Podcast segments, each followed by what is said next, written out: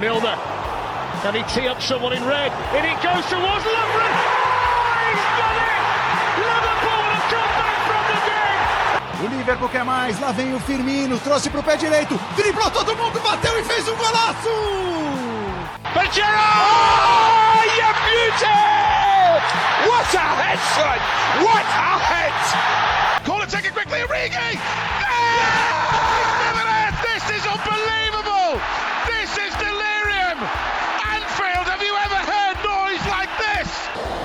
Klopp and Liverpool's king to the cop are champions of Europe once again.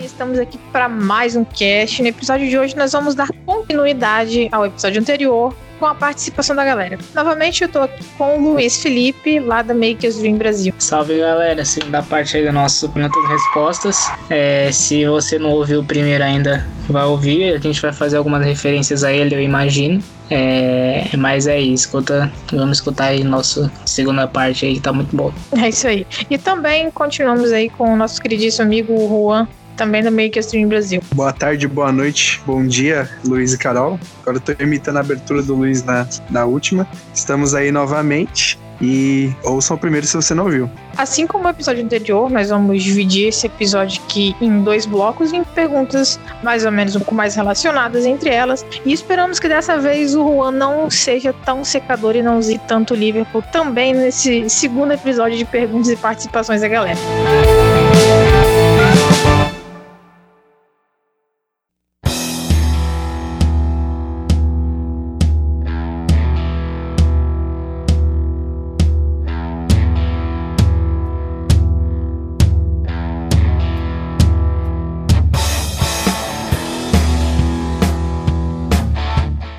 Começando então o nosso primeiro bloco, é a participação do nosso queridíssimo amigo Sapo, lá do, lá do Twitter, e ele comentou. É, não é propriamente uma pergunta, mas pode ser um tema legal, e ele gostaria de ouvir, relativo à mentalidade dos nossos jogadores. Recentemente, eu vi uma pesquisa de como os jogadores atuavam sob, sob pressão, e as últimas contratações do Liverpool sempre melhoram nesse momento, comparando o desempenho é, em jogos com menor pressão com relação a jogos com maior pressão. É, esse nosso, nosso queridíssimo amigo Sapo, ele disponibilizou lá pra gente o artigo é, onde nós podemos ver a, essa pesquisa. Essa pesquisa ela foi realizada e apresentada num, num congresso organizado pela ESPN no Sports Analytics Conference, é, que é mais de esportes americanos, especificamente da Major League Baseball, que é a, a Liga de Beisebol dos Estados Unidos, uma das mais famosas do mundo, e num, e num dos quadros de, de artigos de outros esportes, ou seja, futebol, que para eles é outro esporte, é, eles publicaram esse artigo, e nesse artigo do Lott Brunson e de outro, outros autores, é, os autores estudaram e realizaram um estudo com base na no desenvolvimento de indicadores que mostravam como os jogadores atuavam é, em jogos de menor pressão e de maior pressão. Além de classificar é, os jogos através de diversos atributos, é, como de maior ou menor pressão, eles também é, criaram indicadores para falar como os jogadores atuavam nesses jogos. E com base nisso, o nosso amigo pediu que nós comentássemos sobre, sobre esse artigo bastante interessante e que é algo que tem sido bastante comentado na mídia sobre a força mental do Liverpool especialmente na temporada passada e nessa temporada também. É, eu li o artigo, né, disponibilizado pelo nosso grande amigo Sapo. É, eu não sabia, não tinha conhecimento desse artigo, mas faz muito sentido é, se pensar que a gente tem falado nos últimos dois podcasts, desde o jogo contra o Aston Villa, vem desde antes, mas é, foi um tópico que veio muito à tona depois daquele jogo contra o Aston Villa. É, e do jogo contra o Arsenal também na, na Copa da Liga. Porque a gente até brincou que até nossos garotos têm coragem agora. É, é um tema bem legal de se discutir. E assim, é, a pesquisa faz muito sentido, né? Se a gente pensar no que a gente tem visto com os próprios olhos em campo, é a pesquisa diz que entre, entre 2017 e hoje, é, todos os jogadores que a gente contratou é, têm uma eles performam em alto nível, em mais alto nível, é, quando estão sob pressão, né? É, a, eles sentem o jogo mais é, de uma forma positiva. É o único que, que declina a performance dele de acordo com a pressão do jogo é o Nabi Keita. Muito também, é, mas também não é um declínio gritante, nem nada do tipo, só não é, só não é um ganho. E a gente vê outras contratações como Shaqiri, Alisson, Van Dijk, Chamberlain, Fabinho, é, todos jogadores que, que quando são pressionados é, em diversos momentos do jogo, é, o jogo deles sobe né, para um outro nível. Eles conseguem contribuir ainda mais. E é, isso explica muito do porque a gente tem visto muitas viradas improváveis, muitos gols nos últimos minutos. É, a gente né, são jogadores que tem uma aura em cima deles. A gente simplesmente, no jogo contra o Tottenham, por exemplo, foi um jogo que eu falei. A gente tomou um gol com 30 segundos de jogo e em nenhum momento do jogo eu pensei que a gente não fosse virar esse jogo, porque para mim parecia óbvio que a gente ia virar o jogo. Não sei, esses jogadores simplesmente me passaram uma segurança que não teoricamente não faria sentido ter, mas eu tinha completa certeza que, que a gente viraria o jogo e acabou que a gente virou mesmo até com certa tranquilidade, apesar da performance do Gazaniga. Então acho que é um, um estudo muito legal, foi muito bem conduzido e que a gente consegue ver com nossos próprios olhos. É, é bom ter algo assim, uma pesquisa do tipo para confirmar o que a gente consegue, o que passa no teste do olho, né? Porque o teste do olho às vezes engana. Mas a gente pode ver todos esses jogadores é sobe muito o jogo dele quando eles estão jogando em sob pressão. Acho que é uma qualidade muito subestimada nos jogadores. A gente pensa muito em em técnico e tático na hora de contratações, mas a gente não pensa na mentalidade dos jogadores. E partindo para um âmbito um pouco mais social, é, eu acho que isso tem muito a ver com o background de alguns dos jogadores que a gente contrata. São jogadores, por exemplo, Firmino, é, Van Dijk, Robertson, que é um grande exemplo disso, Chamberlain até em algum, em algum nível. É, são jogadores com, com infâncias ou com carreiras difíceis que tiveram que se sobressair muito sobre muitas dificuldades, é, seja na vida ou seja na carreira como jogador. É, eles tiveram que lidar com muitas dificuldades desde cedo e conseguiram desenvolver uma mentalidade muito, muito forte para para passar por, por tudo isso. E eu acho que é, um, é algo muito importante, até por isso o Klopp diz que preza muito pelo ser humano, né? Acho que tem algo a ver nessa linha também. É, se a pessoa não for do, não tiver o caráter certo, não tiver a mentalidade certa, ele simplesmente não é uma boa contratação, independente do quão bom ele é com a bola nos pés porque jogar bola, entre aspas, todo mundo joga, né? Então tem que procurar essa o que diferencia um bom jogador de um ótimo jogador. E é muito bom ver que isso tem sido levado de fato em consideração pelo livro. É, eu gostei também de ver o estudo, não tinha conhecimento dele. Eu, como bom economista, me lembro logo de cara a área da economia comportamental, de como os fatores sociais psicológicos podem influenciar no comportamento de uma pessoa economicamente falando. Nessa, no caso, né, é profissionalmente, do, do futebol. Então eles definiram ali momentos de pressão mental, de, de forte pressão dentro do jogo, ou seja, momentos adversos quando o time está perdendo, e como esses jogadores eles respondem é, estaticamente a esses momentos, como eles estão na, nas chances criadas, na, na, precisão dos passes, como eles estão performando. E aí eles tentam medir objetivamente. Obviamente, eu acho que esses estudos eles têm que ser tratados com muito cuidado, porque é impossível você medir o comportamento humano objetivamente dessa maneira, apesar de você ter métodos interessantes para conseguir fazer isso, mas em qualquer modelização você tem que ser sempre cauteloso. Mas eu acho também muito interessante. E eu acho que realmente a parte mental é, uma, é um dom do nosso time e é uma coisa que sempre é observada. Aliás, é por isso que eles são tão importantes quando a gente vai atrás de, de jogadores. Então eu gostei de ver, de ver esse estudo sendo citado, gostei da, da, participação do nosso ouvinte. E bom sempre citar né, como que a gente vem performando desde, desde a temporada passada na Premier League em situações de que estamos atrás do placar, né? O Liverpool é o time por muito assim, por, pelo mais que o dobro do, do segundo colocado né, nessa estatística que retoma placares adversos. Então, sempre o Liverpool é o time que mais consegue reverter placares onde ele está atrás na, na Premier League. Então, sempre que a gente está perdendo ou empatando, nós somos o, o, time com clara vantagem que mais consegue dar a volta por cima. E a gente viu isso não só na Premier League, viu na Champions. Então, a gente sabe da força mental desse elenco e sabe como isso está vindo desde a base, desde qualquer contratação. Você comentou sobre essa questão do, do Liverpool conseguir é, se recuperar em situações adversas e falou que é mais da metade. Na verdade, são praticamente três vezes é, a mesma quantidade de pontos que o Liverpool consegue recuperar comparado quando ele sai atrás do placar. E também alguns dados que o ouvinte também disponibilizou com, com, essa, com esse artigo é que o Liverpool é um time que traduzindo um gráfico que ele, que ele passou pra gente do Crack Stats, é que é um, um dos times que raramente estão atrás do placar, Porém, quando eles estão atrás do placar, é um dos que mais consegue, ou que mais consegue é, recuperar esses pontos. A gente viu diversos pontos aí nessa temporada também na temporada passada, essas, essas provas de, de força mental do time. E ainda sobre o artigo, eu queria destacar um dos pontos que mais me chamou a atenção foi com relação à tentativa de mensurar a qualidade da decisão dos jogadores e a qualidade da execução. Porque às vezes a gente para e pensa, pô, essa jogada poderia ser muito interessante. Só que o jogador tenta executar e apesar dele ter uma ideia sensacional, ele tem uma execução muito pobre, acaba errando e às vezes até prejudicando o time. E também em outros momentos que a decisão pode ser questionável, que talvez ela não foi tão inteligente assim, mas a execução foi feita de forma tão perfeita que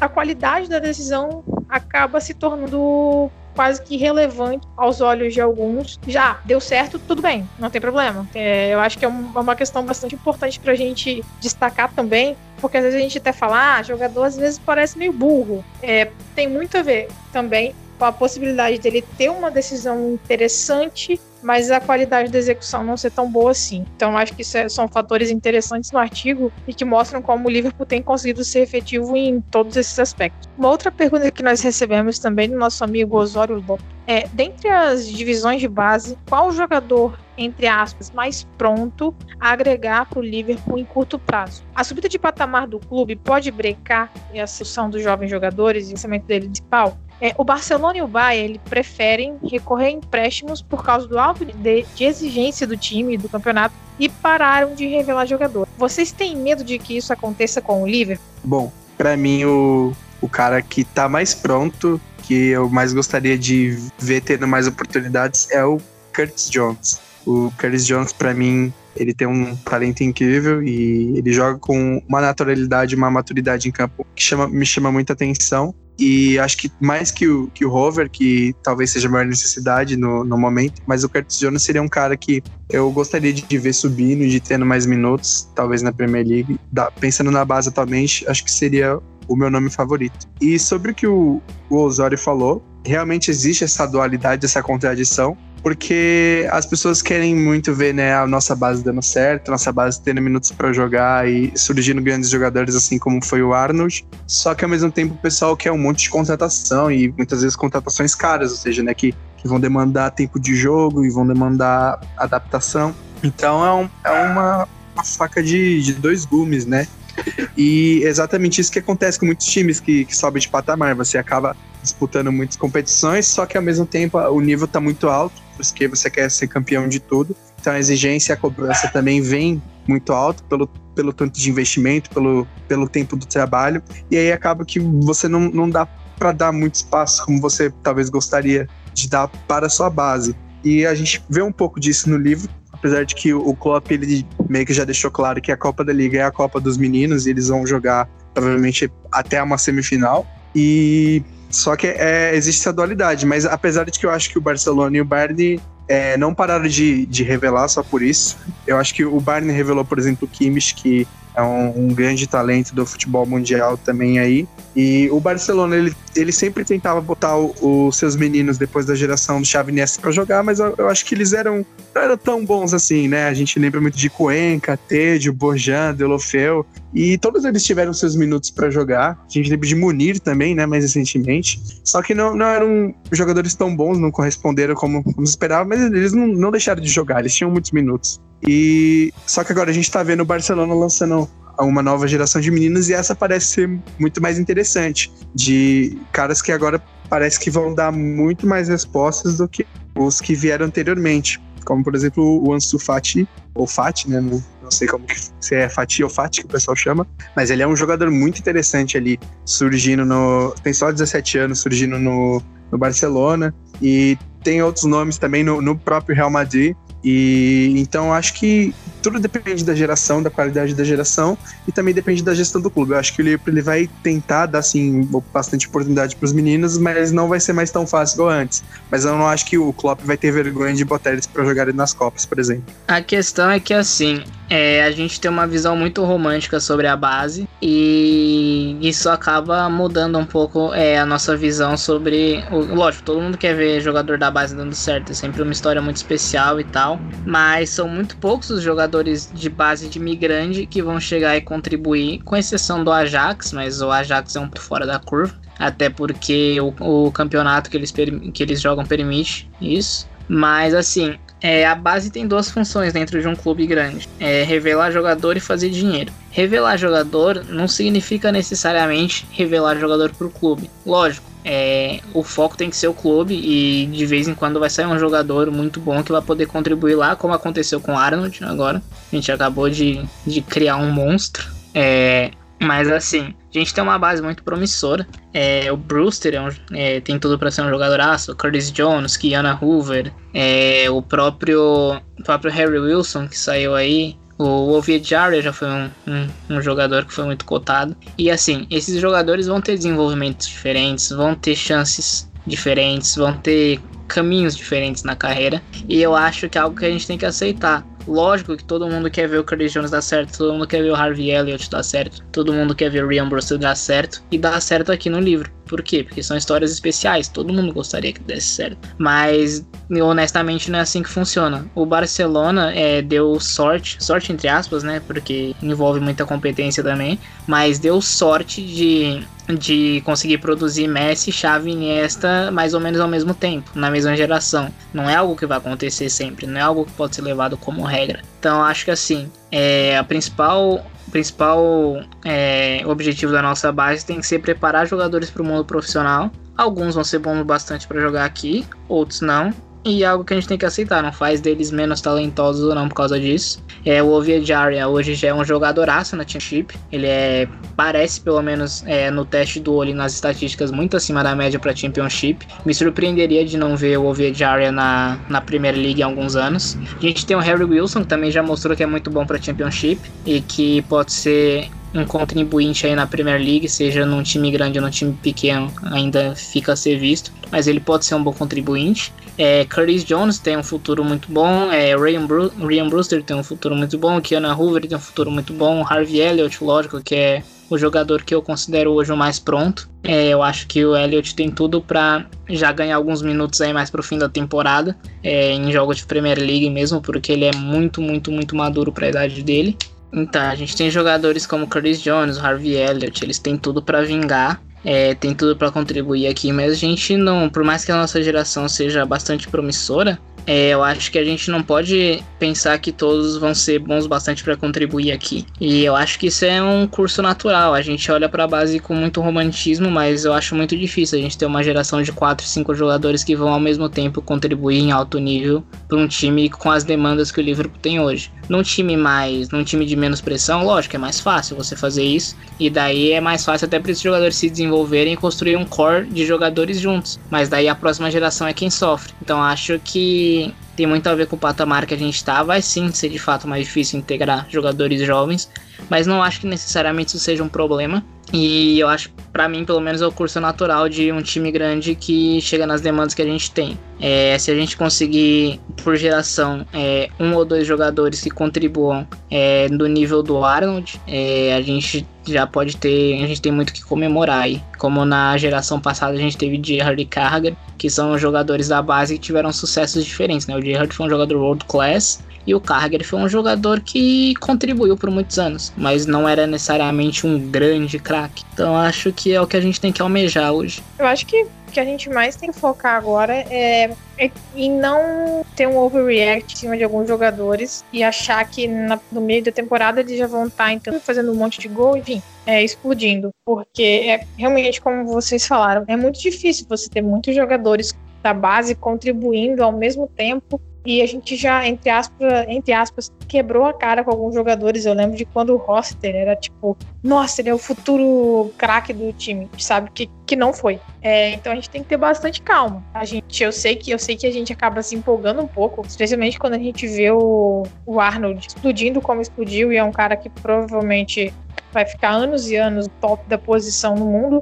mas a gente tem que ter especialmente calma com esses jogadores. Alguns vão ter potencial e podem vir a ser jogadores de nível world class, outros podem ser contribuintes. E eu acho que sendo contribuintes já, já é algo muito bom, porque a gente vê muito time que depende só de contratação, só de contratação, e que vê muitas de suas joias da base saindo por falta de espaço e depois se tornando jogadores importantíssimos titulares em outros times é, importantes no cenário europeu. Então eu acho que a gente tem que ir com calma e especialmente não ter um overreacting de algumas boas atuações de alguns jogadores jovens do, especialmente na Copa Copa da Liga. Só queria dizer que com o tanto de contribuinte que vocês lançaram pro Liverpool, nunca mais vai faltar arrecadação de imposto na cidade, né? Mas seguindo, eu era fã do roster, velho. Eu, eu achava ele o novo Gerrard. Acho que talvez foi minha primeira grande decepção com o Liverpool. Não foi nem a perca da Europa League, a perda da Europa League, mas foi o roster não não ter vingado.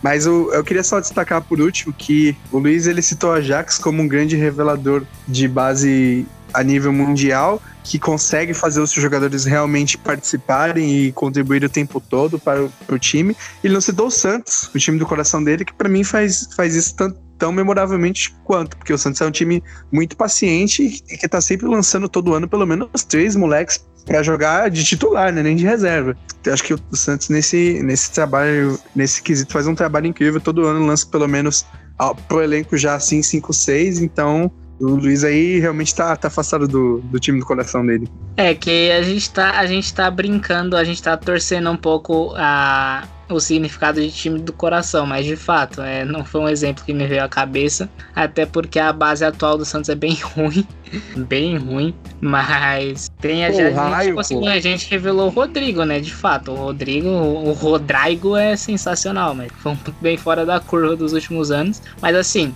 é, eu acho que é muito por isso que eu, eu citei o Ajax, porque assim, é muita gente fala do Ajax como, como o exemplo a ser seguido e tal, mas assim, é muito mais fácil fazer o que eles fazem na Holanda. Lógico, tem todo um projeto por trás, a gente não pode tirar o mérito de nada disso. Mas assim, eles jogam numa liga que por si só é uma liga de desenvolvimento. Então, eles fazem esse trabalho muito bem, de fato. Revelam muitos ótimos jogadores, mas é uma liga que dá espaço para eles fazerem isso, fazerem isso. Assim como a liga belga dá espaço para o Genk, por exemplo. O Genk, nosso adversário da, da Champions League, eles revelam, muitos jogadores revelaram Origi, revelaram De Bruyne, revelaram. É, eu esqueci o resto da lista agora que eu tinha, mas tudo bem. É, você vê a, a Bélgica como um grande país revelador, você vê o, você vê a Holanda como um grande país revelador, com alguns times assim que são considerados top é, no aspecto porque a liga dá possibilidade para eles e a Inglaterra hoje simplesmente a Premier League não tem espaço para um grande clube revelador assim. As divisões mais baixas até tem, tanto que a gente vê muitos jogadores vindo do Charlton, o Gomes veio do Charlton,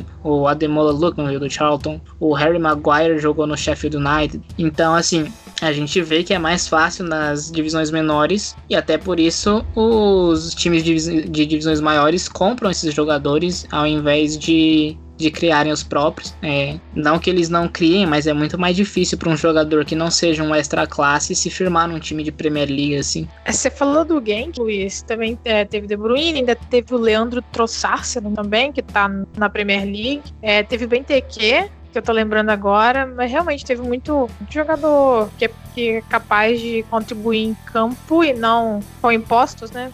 É, que realmente tem essa capacidade e a gente vê, de certa forma, é, brilhando por aí. Até porque jogador não contribui com o imposto, o jogador é só sonega. é verdade, né? Partindo então para a próxima pergunta e mais uma participação do Matheus Ampieri. O Fabinho é o nosso melhor meio-campista depois do Gerra? E quais são os melhores desde então? Olha, é uma pergunta muito boa, uma discussão ótima. É, acho que se a gente for pensar em contribuições em termos de longevidade, a gente tem que falar do Henderson. Mas se a gente for falar de auge, acho que se ele não for, ele tá bem perto. Não acho que tenha outro jogador de meio campo nesse espaço que foi tão influente quanto o Fabinho. É, acho que o Keita tem possibilidade de chegar a esse nível. É, mas para mim a briga do Fabinho hoje seria só com o Hinaldo pela e com o Henderson pela longevidade, o Hinaldo pelo auge, mas hoje, de fato, se parar para pensar, é o Fabinho. O Fabinho é, é o, entre aspas, o sucessor do Gerrard aí, com esse manto. Eu acho que é o Fabinho também, não não eu, eu acho que a discussão talvez fosse só com o Hinaldo. Concordo também que o Keita é o único que pode passar futuramente, mas Hoje é bem difícil de enxergar a resposta dessa pergunta sem ser o Fabinho, por momento, por talento, por capacidade. É, para mim é ele, ele é o melhor meio-campista do livro após a era de Art Chabelons. Eu acho que o Fabinho, ele tem, depois do tempo de adaptação dele, ficou realmente bastante tempo, digamos assim, uh, na reserva. Para alguém que a gente imaginava que talvez já fosse chegar atuando, mas vindo da, do campeonato francês é normal que ele demorasse para se adaptar. Achei até que ele foi teve uma boa adaptação rápida, né? Comparado com o Keita, por exemplo, que com lesões e é outra história. Mas acho que o Fabinho ele caiu muito nas graças da torcida por merecimento, tem jogado muito bem e acredito que hoje ele seja o cara que é o único jogador imagino que indiscutível né, no meio de campo. Ah, a gente pode discutir também. Não, não ter tanta discussão assim também com relação ao Wijnaldum, mas em alguns momentos é, é interessante a rotação e botar outros jogadores. Mas o Fabinho, além de ser um jogador que não tem um, um substituto direto é, ou um cara que consiga fazer a rotação tão bem quanto os outros dois jogadores do meio, ele é um cara que é como o próprio Klopp falou, acho que ele é meio que a, a lighthouse do time, é o cara que comanda, que dá energia pro time, que faz o time funcionar o tempo todo. Então eu acho que pela qualidade dele, pelo papel e por ser um jogador que hoje é praticamente substituível no nosso time, eu acho que sim, ele é o nosso melhor meio-campista após o dia. E aí tem essa questão do, do Ainaldo e do Henderson, especialmente o Henderson pela longevidade. Só complementando aqui sobre o Genk, é, além do De Bruyne e do Origi, eles tiveram outros jogadores é, que, tiver, que ou saíram da academia ou passaram algum tempo lá se desenvolvendo. É, entre eles o Indidi, hoje do Leicester, o Milinkovic Savic, da Lazio, Koulibaly, hoje zagueiro da Napoli, o Courtois, o Yannick Carrasco, o Trossard, que a Carol já citou, Benteke, craque, Denis Prae, que fim levou o Denis Prae? Não faço a mínima ideia, mas ele era muito bem cotado. Cabazelé, zagueiro do Watford, e o Leon Bailey, que eu amo de paixão, é, que um dia espero ver com a camisa do livro. Prae tá no Leicester, não é? Cara, não faço ideia sinceramente. Sim, sim, ele tá, tá no Leicester. Tem jogado com relativa frequência, até acho que o último jogo do Leicester ele foi titular. O último jogo do Leicester que eu vi foi o contra a gente só, então não sei, sinceramente. Eu acho até que o Praia jogou nesse jogo agora que eu tô pensando, assim, acho que ele chegou a entrar no jogo contra a gente, eu só não lembro mesmo.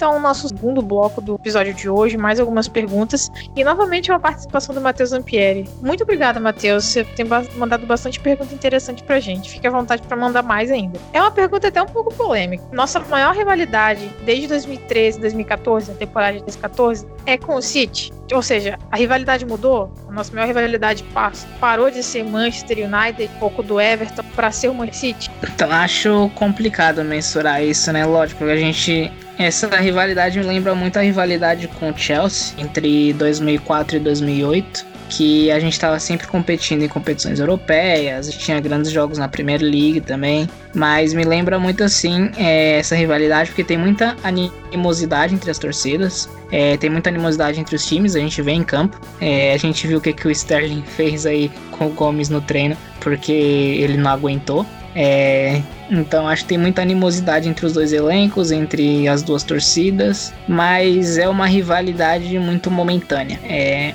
é algo que não vai durar assim, sinceramente. É, a gente só liga pro Manchester City porque eles têm dinheiro. A partir do momento que o Sheik cansar e falar, não quero mais brincar de, de manager, o Manchester City volta a ser relevante na nossa vida. Então, do mesmo jeito que se eles continuarem é, tendo dinheiro injetado e a gente cair um pouco de nível, é, eles vão esquecer a gente e vão focar no próximo time que, que tentar tirar o que eles acreditam que seja a soberania deles. Então, para mim é uma rivalidade meio comercial. Não acho que é algo que vai ser duradouro. É, eu ainda é, fico mais nervoso, fico mais nervoso em jogos contra o Manchester United, contra o Everton do contra o City. Sinceramente, é, eu tava uma pilha de nervos para a semana do jogo contra o United. Passei a semana inteira é muito mal, eu tava uma pilha de nervos de verdade. E a semana de jogo contra o Manchester City, eu tava calmo, lógico que eu sabia da relevância do jogo, mas eu tava mais ansioso do que nervoso. O jogo contra o Manchester United eu não vi a hora de acabar, logo de chegar e acabar. Mas o jogo contra o Manchester City eu aproveitei bastante a semana, eu aproveitei cada minuto do jogo. É porque eu tava bem menos nervoso, sinceramente. Não é. A gente vai brigar muito ainda no topo das cabeças em muitas competições, mas acho que é uma rivalidade que com o tempo não vai ter muita significância. Vai ser. Vão ser só dois times que estão brigando lá em cima e que eventualmente vão se esquecer. Eu não sei se diria que eventualmente vão se esquecer, mas eventualmente não vai ser a mesma coisa de antes, que é exatamente aquilo que aconteceu com o Liverpool e Chelsea, né? Na década passada foi uma, uma rivalidade que inflamou muito, chegou até a respingar também na seleção, como a gente viu um pouco hoje do, do, do, da Arteta, né, Gomes Sterling. Só que é exatamente isso, é uma rivalidade momentânea, mas é uma rivalidade que particularmente eu gosto. É, até porque eu gosto de rivalidades dentro do esporte, mas eu, eu, gosto, porque o Manchester City, especialmente eles, comprou muito essa briga, né? E, e é sempre legal ter, ter mais alguém para rivalizar, mas eu acho que nunca vai superar, né? O clássico com o Manchester United, eu acho que esse jogo sempre vai ser o mais, mais especial, que mais mexe com a cabeça da torcida, que mais mexe com o imaginário do torcedor. Para mim, o, o, torcedor, se ele sonha com uma vitória, eu acho que ele sonha muito mais com uma vitória no Old Trafford do que com uma vitória no Etihad, pode ter certeza disso. Mas, pelo menos agora em, em relação ao Everton, eu acho que atualmente eu prefiro o jogo contra o Manchester City, porque o, o Everton não consegue ganhar da gente, né? Espero que após essa minha declaração eles não, não derrotem, né? é, a gente, porque eu acho que eles vão fazer isso desde 2011, se eu não me engano. Mas o jogo, até pela amizade das duas torcidas, em campo é, eu acho que, que é bem pegado, né? O jogo tem mais expulsões da Premier League, mas pela amizade das duas torcidas fora de campo, não, eu não vejo mais como, como um jogo que me deixa tão nervoso assim. Ó, oh, Rua, sua sorte é que eu, a gente tá gravando isso dia 15 de novembro. E o próximo Merseyside Derby amanhã, dia 16. É, o jogo vai ser no Anfield. É, as meninas do Liverpool vão enfrentar as meninas do Everton. Vai ser o primeiro jogo feminino no Anfield. É um marco histórico. Quem puder assistir, bom, quem puder assistir, assista não, né? Porque esse podcast só vai ao ar quando o jogo já tiver terminado. Mas o Everton é favorito, o Everton chega como o melhor time e é a melhor chance na década que eles têm de bater o Liverpool dentro de Anfield. Então, para sua sorte, essa zicada que você deu vai respingar nas meninas e não no time masculino, que te traria muito mais problemas com a torcida. Tadinha, velho. Sacanagem. Mas aí a culpa é sua. É, tadinha, digo eu, porque você pega e dá uma zicada dessa. A, a, chance da gente perder os dois jogos pro Everton agora na temporada é enorme. Você, Isso. só pra você ter uma ideia, você, você acabou de deixar todos os torcedores do Liverpool Homem muito tristes, inclusive as jogadoras. É, inclusive, é, algumas respondem no Twitter. Se você falar com elas, eu vou fazer questão de, de falar que é, essa derrota é culpa sua. Então, só para deixar claro aí. Essa possível derrota, né? A gente não sabe se vai perder ainda, mas é bem provável que perca, porque o Liverpool não leva o futebol feminino a sério. E é uma das poucas falhas dessa gestão aí. Voltando agora então sobre a questão da rivalidade. É, eu na minha visão, eu acredito que seja uma rivalidade mais deles, da parte deles pra gente. Porque é, o sucesso recente deles e essa, muito essa questão do, do dinheiro injetado que eles têm, de ter um bom time e um ótimo treinador, faz, faz com que algumas situações acabem sendo um pouco forçadas, é, especialmente da parte. É, a gente ganhou diversos jogos importantes contra eles, fizemos jogos eletrizantes. O Klopp meio que é considerado a criptonita do Guardiola, então tem um pouco disso também na, nessa nova rivalidade. E eu acho que a, os ânimos ficaram um pouco mais alterados, especialmente da nossa parte para eles, depois daquela situação que, que, os jogadores do City cantaram uma, uma paródia de Ale, Ale, Ale no, no avião, no ônibus, acho que foi no avião, é, com, falando algumas coisas um pouquinho complicadas de ser ditas, é,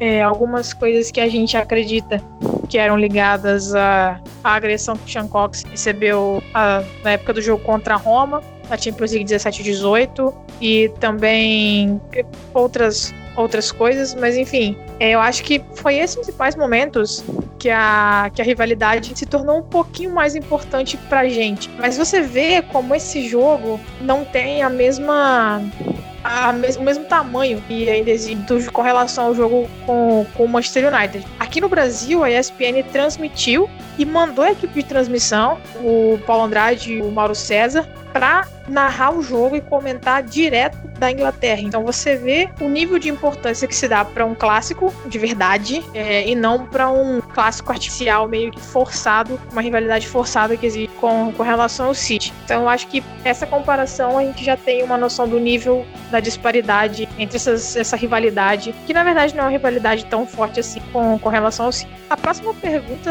é, eu acredito que seja com relação ao seu elenco, né? O Felipe Castro perguntou: tirando os titulares, sem os titulares qual seria a melhor formação e os melhores jogadores no atual elenco do Liverpool? Então, eu suponho que ele esteja pedindo pra gente escalar o, time, o melhor time reserva possível do Liverpool, né? Eu já vou dar minha opinião aqui de. Vou, vou ser bem direto, vou só falar a escalação e falar quem é o melhor jogador dos reservas. Mas eu, obviamente, Adrian no gol.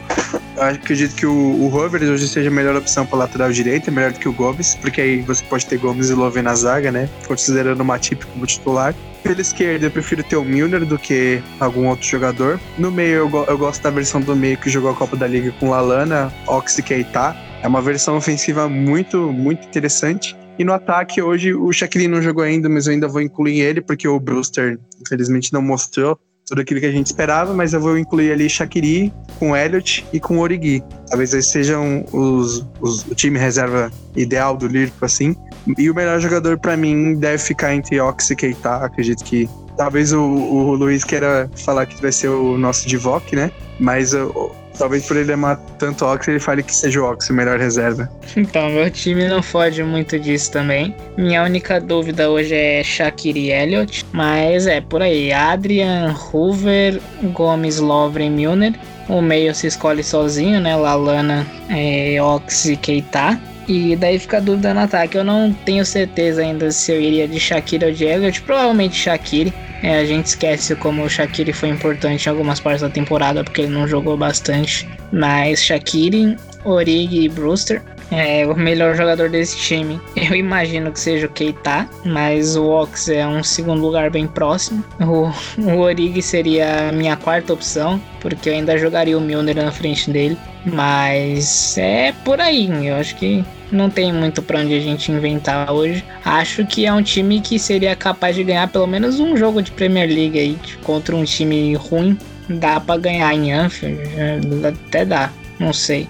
Acho que é basicamente o nosso time que joga Copa da Liga, né? Assim, pelo menos a gente imagina que seja basicamente, quem joga ali seja basicamente o time reserva. Acho que também não, não tem muito motivo de ficar é, é, falando modo de escalação, porque acho que é bem, bem natural e bem óbvio o caminho que toma. Mas só uma coisa, vocês comentaram muito do Rover na direita, mas caso o Klein estivesse disponível, como ele esteve em alguns momentos da temporada passada, inclusive jogou titular o clássico contra o Manchester United, é, e até acabou por 5 minutos improvisado na lateral esquerda. Se vocês tivessem a oportunidade de escolher entre o Rover e o Klein para um jogo específico, vocês trocar, usariam Klein ou permaneceriam na aposta com, com o Rover? Acho que depende da circunstância do jogo. Se é um jogo sério, se é um jogo de Premier League que por algum motivo catastrófico a gente tem que jogar com todos os reservas, é, eu confiaria mais no Klein. Ah, porque seria uma resposta a curto prazo. Mas a longo prazo, é, por exemplo, a gente pensando num jogo de Copa da Liga ou de uma FA Cup, até,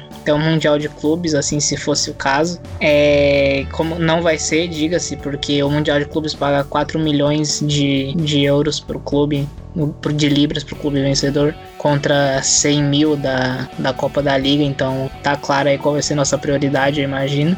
Mas assim, pensando a curto prazo para um jogo que eu preciso ganhar, eu teria o Klein. Se eu for pensar a longo prazo em desenvolvimento, um jogo que não interessa tanto, um jogo de Copa, eu jogo com o Hoover. E outra questão fundamental para você tomar essa decisão é a parte física. Obviamente, se eu tivesse que escolher na hora, eu ia levar muito em conta o condicionamento físico dos dois, mas supondo que ambos estivessem no seu 100%, eu acho que a resposta do Luiz é a resposta ideal. Para um, para um jogo assim, talvez até uma sequência ali de jogos importantes tem que ser o Klein, mas se for pensar a longo prazo, talvez numa competição de menor porte, você pode lançar o Rover com tranquilidade, porque eu confio no talento dele, confio na margem de evolução. Mas é, é bem isso. Eu acho que se fosse para manter no elenco agora, se tivesse que cortar um ao final da temporada, obviamente ia ser o Klein pela idade, pelos problemas físicos. E você tem que manter o mais novo e que tem mais teto, obviamente. Certo. Eu fiz a pergunta mais por essa questão da disponibilidade mesmo. A gente sabe que o Klein não, não tá disponível agora, mas ele era um cara que possivelmente sairia. E só não saiu exatamente por conta dessa lesão séria que ele teve durante a pré-temporada parte, então, infelizmente, para nossa última pergunta, das nossas participações do, do público. E é uma pergunta bastante interessante, a pergunta do Jeff. Por que o Mané ainda não tem uma música tema? Vocês sabem ou podem pedir o pessoal indicar alguma playlist música relacionada ao Liverpool, temática de jogadores, ou em qualquer música sobre o Liverpool? Em termos de playlist, assim, eu não posso indicar muito, porque eu vou acabar entregando que eu sou um homem das cavernas aqui, mas eu ainda eu não pago Spotify, eu não uso nenhum desses tipos de, de plataforma de streaming nem nada. Eu uso o bom e velho MP3 no celular. Então, meu celular ainda é cheio de arquivo MP3 para ouvir música. É, eu sou um homem das cavernas nesse sentido, então não posso indicar muita coisa. Mas é, em termos de, da música do Mané, cara, é, eu acho a música do Mané muito boa, sinceramente. É, lógico, ele podia ser mais elaborado, ele podia ganhar algo, algo mais elaborado e tal, mas é, eu acho que como foi a primeira música dele, assim, foi a que pegou, eu acho que não tem muito para que mudar. Sinceramente, se a gente parar pra pensar, a música do Salah também não tem muito. não tem muito rodeio, né? São duas frases, assim, duas frases para pegar, para ficar na cabeça, assim, e cantar. Acho que nem toda música precisa ser grande, assim, igual a do Van Dyke, igual a do Firmino. Até porque música para cantar no estádio, quando é grande assim, geralmente eles aceleram de qualquer jeito. Então, algumas músicas curtas, igual a do Robertson, igual a do, do Mané, acho que são músicas bem legais, assim. A própria música do Winaldum também, que Juan sabe que entre jogadores é a minha favorita. Então, acho que ele tem uma música bem legal. Podia fazer mais jus ao talento dele de fato, mas não acho que algo precise mudar assim tão cedo. A não ser que ele, por exemplo, vamos supor que ele dá o gol do título da Premier League pra gente. E aí sim tem que fazer uma música sobre isso pra ele, mas até lá acho que tudo certo. Só para comentar sobre o Luiz ser um dinossauro, é, mas tem no Spotify assim, é, se alguém se interessar, algumas das músicas que viralizaram assim do livro. Eu não, não indico alguma playlist no momento, mas eu sei, por exemplo, que você encontra a música do Si Senhor, você encontra a música, acho que do, do Van Dyke, encontra a música do, do Salah, do Egyptian King. Eu acho que essas músicas eu já olhei, eu lembro de já ter visto em alguma playlist no Spotify que você pode escutar, assim, se você quiser, né? Eu, eu tenho. Eu, eu gosto muito de escutar, às vezes, o You Never Walk Alone antes da, das partidas. Às vezes eu tenho esse, esse me passa aquela sensação, especialmente antes de uma partida importante, né? No caso, me passa aquela sensação de, de uma, aquele clima pré, pré-jogo sensacional, assim. Então me deixa mais ansioso, me deixa com aquela garra, aquela vontade de viver o jogo. Mas agora, uma playlist em específico, eu não, não conheço nenhuma que reúna assim. Talvez se você jogar Liverpool FC no Spotify, possa surgir alguma coisa assim que reúna todas essas. Então vale o teste, né? Só contribuindo aqui para esse assunto, eu tenho uma amiga pessoal que também se chama Carol. É, ela gosta de pesquisar Spotify de jogadores e ela tem um hobby muito peculiar de procurar todas as músicas que tocam no, no Inside Anfield dentro do vestiário do Liverpool. Então ela tem uma lista de músicas que tocam dentro do vestiário do Liverpool. Tem Drake, tem Chris Brown, esse tipo de coisa. E ouvindo muito, muitas coisas, ela chegou ela chegou à conclusão de qual era a música que, que o Rendo colocava pro time sair do vestiário e ir para campo. Não lembro agora qual música era, mas ela disse que tinha chegado a essa conclusão há algum tempo e procurando o Spotify de jogadores, ela achou o Spotify do Henderson e ela conseguiu achar a música que o Henderson usa para pra sair do. pro time sair do vestiário e tal. E era a música que ela tinha pegado assim dos vídeos. Então achei um trabalho muito bom. Queria compartilhar o trabalho da Carol. Muito boa pessoa, diga-se de passagem. O Henderson é um grande fã da Alicia Keys, aliás. Eu lembro de ter visto um, um vídeo na LFC TV. Ele é um fãzaço dela, assim. Ele, ele é maluco por ela, se eu não me engano é ele, sim, eu não tô confundindo. E realmente no. Isso, ele inclusive.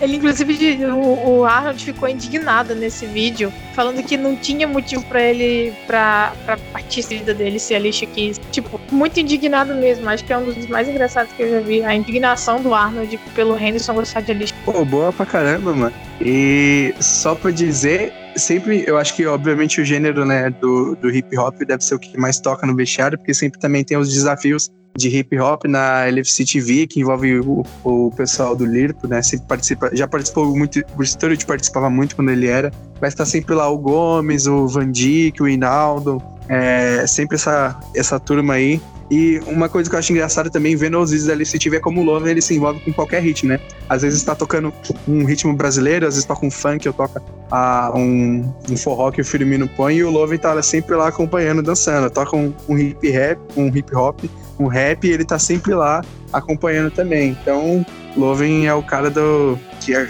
o cara eclético do, do elenco. É, O só vídeo do Love então, cantando só quebral é sensacional. Esse vídeo é muito engraçado. É, e só complementando a, a informação, é, teve um podcast do Correspondentes Prêmio, acho que foi o penúltimo ou último, que fala que tem uma, tem, tem uma musiquinha do Mané, mas que ela meio que não pegou muito ainda, por isso talvez a galera não conheça. E com relação às playlists, diferente do Luiz, eu não sou a menina das, das cavernas, e eu tenho algumas playlists pra indicar pra vocês. É, tem uma playlist lá do LS Supporters Brasil, do, do Leandro, é, tem 32 músicas, um pouquinho mais de uma hora, com várias, várias músicas aí do livro, o Never On, o Ale Ale Ale, tem a música do Firmino que eu meio que ouço quase todo dia, que é, é muito boa a versão original dela. E tem uma playlist também oficial do Liverpool, é, com várias músicas, incluindo a da Premier League, enfim, várias outras. Mas é aquilo, acho que se você jogar aí na pesquisa, vai ter muita playlist de torcedor especialmente, e é bastante, bastante legal. E, e acho que até vou ouvir depois que terminar de gravar o episódio. Eu tô sofrendo bullying só por ser um homem antigo. É, só, só porque eu ainda baixo, eu ainda converto coisa do, do YouTube pra MP3. É muito triste isso. Eu acho muito útil, diga-se. Ô Luiz, eu queria que você deixasse aí onde a gente pode encontrar, é, a- sei lá, alguma coisa que a sua amiga Carol fez de, de playlist dos jogadores do, do Liverpool, porque eu tenho muita essa curiosidade do que os jogadores gostam de ouvir e de ouvir, né, o que eles gostam de ouvir, porque às vezes os, os gostos são parecidos. Cara, eu vou ficar te devendo, assim, tipo, porque foi no Spotify. Ela não é que nem eu, ela é uma pessoa moderna. Então eu vou ficar te devendo essa, mas eu vou pedir a, a lista depois da gravação aí. É, no episódio que vem também, Manda o se nome que eu procuro agora. interessado, eu mando. Oi? Pode mandar o nome que eu procuro agora, tô com o Spotify aberto. Não, mas eu é que eu não tô falando com ela agora, esse que é o problema. Ô, brigou, velho. Não, não, não, eu tô falando. Porque, tipo, é que agora realmente não dá pra falar com ela, senão eu já, já resolvi isso aqui mesmo. Mas, tipo, eu fico devendo aí pro próximo, pro próximo podcast, aí eu trago aí essa playlist dela. É, mas fique de olho no Twitter que quando sair, a Carol bota aí na, junto junto com o episódio, nos comentários do Twitter, o link das playlists.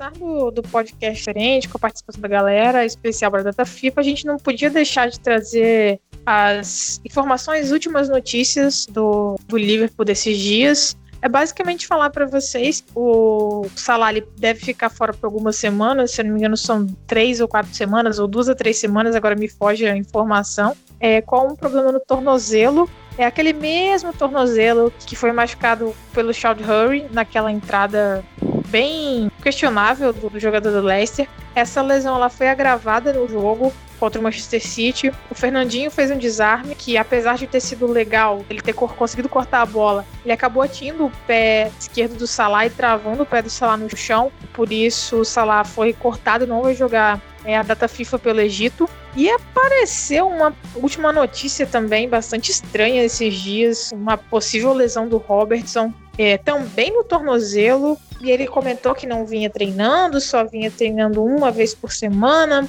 time. E foi até uma, uma notícia bastante surpreendente para a torcida. Eu, particularmente, não tinha observado nenhuma dificuldade no jogo dele que pudesse justificar essa notícia de agora. Vocês têm algum comentário para fazer sobre essas lesões? Me parece mais precaução do que outra coisa, né? Espero que seja, pelo amor de Deus. A gente não pode ter, perder o salário, o Robertson aí. Parece algo que o Alex Ferguson fazia bastante, né? Que qualquer, qualquer resquício de lesão ele conseguia tirar os jogadores da data FIFA com uma naturalidade incrível. Parece algo que o Klopp não fazia muito, mas parece algo que ele está disposto a fazer agora, o que é bem legal. Ainda acho que é mais precaução do que outra coisa. Eu espero que os dois estejam aptos para o jogo contra o Crystal Palace. Mas é isso, acho que o que a gente pode fazer é rezar para ser mais precaução do que outra coisa, porque a do Salah tudo bem já era esperada, mas a do Robertson veio meio que do nada, né? Parece, não quero citar nada aqui, mas parece um pouco de Miguel, né? Porque o Robertson já foi muito criticado por atuações dele é, pela torcida escocesa. Então parece que não é uma não é algo muito feliz para ele também jogar na Escócia ultimamente. Então essa pequena lesão aí foi uma boa desculpa para ele. Espero que seja só isso, torço que não. Mas é isso, que a gente vai ver o que, que os próximos dias reservam. Eu totalmente espero que eles joguem contra o Crystal Palace ambos. Ah, jogador joga com dor o tempo todo. É, é normal assim às vezes tem pequenas lesões, jogador jogar com uma pequena lesão. O próprio Salah, ele joga com essa lesão no tornozelo já há umas semanas, joga com dor e, como a gente comentou no podcast da semana passada, é normal, o, só o tempo vai, vai ajudar a melhorar esse tornozelo. E não duvido do Roberts estar tá performando no, no, mesmo nível que ele performa, mesmo com uma lesão, porque infelizmente faz parte da profissão, o jogador já é, ele já é acostumado a jogar algum tipo de, de problema várias vezes, então acho que é normal, só estão dando um, um, tamanho maior né, do, do que deveria ser dado, justamente por causa da data FIFA, para eles poderem ficar e tratarem melhor, não irem jogar com dor ou com machucado. E, e é isso, eu, eu espero talvez eu, o Salah né, comece no banco contra o Crystal Palace, como foi contra o United, não duvido. Mas o Robertson, provavelmente, eu espero que ele jogue, né? Seria bom ele jogar contra o Crystal Palace. Mas dado que tem jogo no meio da semana contra o Napoli, que vai ser um jogo assim relativamente importante, porque a gente já pode matar a classificação em primeiro lugar. Não duvido também, né, de surgir um, James Milner, quem sabe. E a nossa última notícia aí é. Aconteceu um rebuliço desgraçado na seleção inglesa. É, rolou uma treta o Joe Gomes e o Sterling. Desde o jogo contra o City, eles tiveram um momento ali que eles se estranharam um pouquinho dentro de campo. Acho que se deram encarada, rosto um rosto ali, uma parada normal para um jogo, um jogo importante como foi. É, especialmente com o Sterling voltando, foi bastante vaiado ao longo do jogo. E é natural que o Sterling tenha dado uma, uma estressada ali, ficou meio puto por ter perdido o jogo e também por ter sido vaiado de todo. Mas rolou um, quase um princípio de quebra-quebra entre os dois na seleção inglesa. O Sterling aparentemente ficou puto com o Gomes. A gente não sabe exatamente como aconteceu a situação, Algumas fontes falam que o Sterling chegou à cantina onde, tava, onde eles estavam comendo. Gomes com alguns outros colegas de, na, na, mesa riram dele de alguma coisa e ele ficou puto, chegou e tentou agarrar o Gomes pelo pescoço. Alguns falam que o Gomes chegou cumprimentando todo mundo e o Sterling ficou puto porque ele chegou cumprimentando e com a situação do jogo. E também agarrou ele pelo pescoço. O fato é, o Sterling agrediu o Gomes, inclusive o Gomes ficou com uma marca enorme do arranhão perto do olho, do lado assim do olho. É, deu para ver nas, nas fotos do treino. Jogou contra Montenegro, o jogo do qual o Sterling foi cortado, exatamente por esse comportamento, e foi vaiado pela torcida inglesa. O Gomes, apesar de não ter feito nada, é aparentemente nada pelo que a gente ficou sabendo. Então, o que, que vocês acham que seria interessante, que vocês gostariam de comentar sobre essa situação bem louca que aconteceu nesse. É, eu defendo o Sterling bastante. É, já há alguns anos, o Juan sabe, você também, Carol. Mas uma coisa que ele é muito bom é a equipe de mídia dele. Porque, uhum. honestamente, eu não faço ideia de como o Sterling conseguiu sair como, como o cara bom dessa história. Assim, honestamente, não faz sentido algum como o, o Sterling ter saído como o bonzinho dessa história. e o Gomes de algum jeito ser vaiado, não faz sentido algum. É, o que eu posso dizer é que o Gomes não fez nada de errado. É, ele sabe disso, o Southgate sabe disso, todos os envolvidos sabem disso. Não à toa o Sterling foi punido do jeito que foi. O Gomes foi de fato um homem, o, o, o homem grande da história, né? Como o, Sterling perguntou, o Sterling chegou para ele e perguntou se ele ainda se achava o, o homem grande da história e o Gomes mostrou que era. Não à toa o Sterling ia ser mandado embora, ia ser mandado para casa e o Gomes pediu para que ele ficasse. Então o Southgate diminuiu a punição dele, disse que ele só não ia jogar aquele jogo, etc. Mas o único motivo do Sterling ainda estar tá lá com a seleção hoje é por causa do Gomes. Então eu acho bizarro como, como o Gomes saiu como cara ruim dessa história. E as vaias são totalmente proporcionais. O Southgate falou sobre isso na entrevista, o Tammy Abraham falou sobre isso. É, o elenco inteiro parece não ter entendido exatamente de onde vieram essas vaias. Mas o Sterling colocou um tweet depois do jogo, né? Assumindo toda a responsabilidade, falando que eles não deveriam vaiar o Diogo Gomes, não sei o que. E graças a isso ele saiu como o cara bom da história de novo. E ele, de algum jeito, todo mundo esqueceu que ele agrediu um companheiro de seleção. Mas, enfim, eu não tenho uma conclusão a chegar, sinceramente. Eu tô só falando por falar aqui, porque é algo que não faz sentido na minha cabeça. Eu não entendo como o Joe Gomes saiu como cara ruim dessa história. E eu torço que o trabalho, o trabalho mental feito com ele seja muito bom, porque ele tinha familiares no Wembley assistindo o jogo. E a vaia que ele tomou totalmente desproporcional afetou muito ele, segundo alguns jornalistas. Então, que todo o trabalho mental aí seja feito para que ele volte mais forte ainda. Torcedor inglês, né, mano? Pior que o torcedor bundileiro, torcedor inglês é muito, muito, muito, muito, muito, muito fora da curva no sentido ruim também. É, fica aí o meu elogio ao Southgate pela, pelas bolas, né, de punir um dos melhores jogadores da sua seleção, contrário de certos técnicos aí, né, que fala que existem, que existe justiça, que existe tratamento igual, que, não existe tratamento diferenciado, mas na prática não é isso, né? Mas enfim, é, Southgate agiu corretamente, o Gomes foi realmente cara que, que saiu por baixo dessa história sem dever ter saído, né? Não deveria.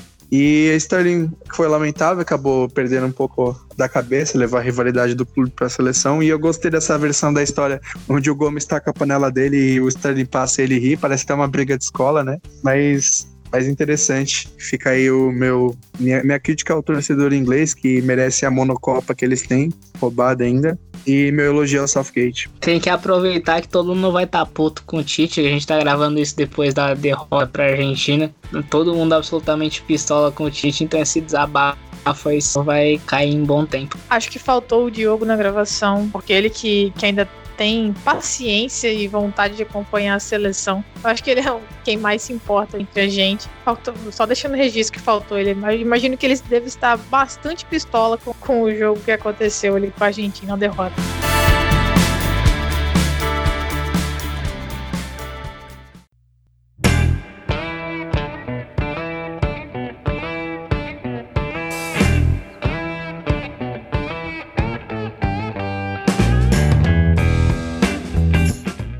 Isso, galera. A gente vai ficando por aqui. Mais um episódio para vocês. É, nós gostaríamos de agradecer muito a participação, as perguntas que vocês enviaram, as pautas que vocês sugeriram, todas bastante produtivas, bastante construtivas. E é isso, a gente deixa aí o nosso recado. Recado. É, interajam sempre com a gente no Twitter. Fiquem à vontade para mandar mais perguntas. Sempre que possível, a gente pode comentar elas aqui em algum, algumas ocasiões especiais. Quando vocês tiverem alguma pergunta específica de pós-jogo, enfim. É, gostaria novamente de agradecer. Sigam a gente lá no arroba CopcastLFC, nos nossos perfis pessoais também. Qualquer coisa é só falar que a gente tá aí. Valeu, galera. É isso aí, galera. Até mais. Muito obrigado aí pela audiência. Sigam a gente no Twitter, arroba CopcastLFC. É, se liguem nos próximos episódios. Se você não escutou o primeiro Perguntas e Respostas, volte nele, escute, porque ele ainda é muito relevante. E obrigado aí pela audiência, tamo junto. É o próximo Copcast é nós e lembrem-se sempre que a gente é líder da Premier League. Obrigado, Carol. Obrigado, Luiz, por mais um programinha aí.